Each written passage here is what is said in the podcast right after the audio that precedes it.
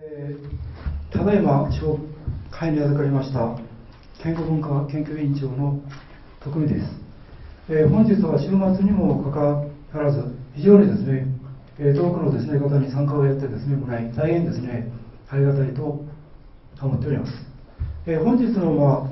あ、コンテストは旧大生の、えー発信能力というものをですね審査をする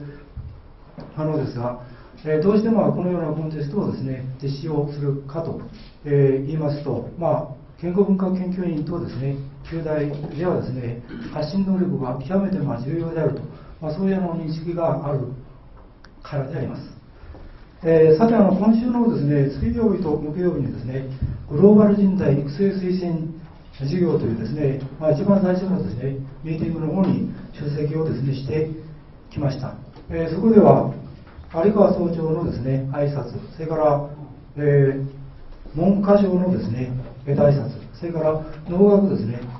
研究員長のですね挨拶と、それからまあそのですね事業のまあ説明、えーさらにまあヨーロッパ、アメリカ、アジアの方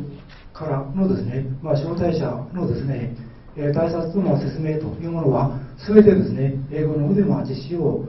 伝えました。えー最近ではこのようなですね、ミーティングというのは非常にまあ普通になっております。えー、旧大生というですね、ものは将来はですね、えーある分野のですね、指導者になるということがですね、期待をされておりますが、そのですね、ためには英語、あるいはその他のですね、言葉による、まあ、発信能力というのは非常に重要になりますので、ぜひですね、旧大生というですね、ものは、発信能力をですね、十分に身につけて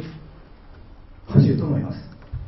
えーところがあの残念なんですねことに。最近ではですね旧大生が留学のですね数といいますかね留学生数が非常に少ないというふうにですね聞いております。でまあ留学をですねすればまあ就職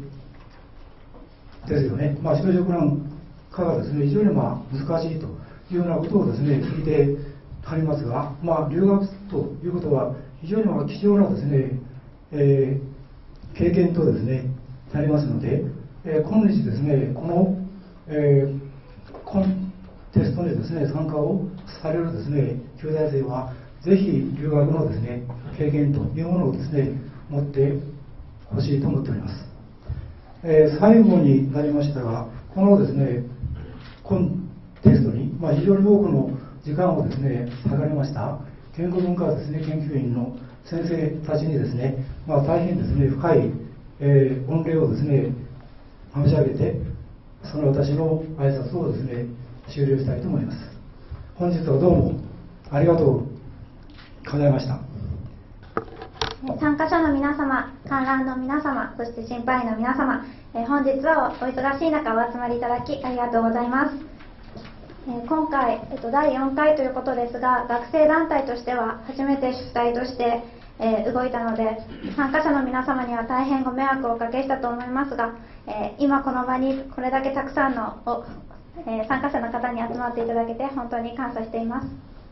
え今自信、え発表者の人は今自信がある人も不安な人も、えー、様々だと思います私も去年、えーとフランス語で発表者として参加してもう少し練習できたんじゃないかとかいろいろ後悔する部分もありましたが発表を終えた今言えることとしてはやっぱり発表をしてよかったということと、えーまあ、やればなんとかなるということなことです。ということで、えー、ともうここに来たからにはもうこれ以上何もなんかもうやることはないと思うので、えー自信を持って発表していただけたらいいと思います、えー皆様がこれまでの練習の成果を、え十分に発揮できるようこちらもサポートしていきますのでどうぞよろしくお願いいたします。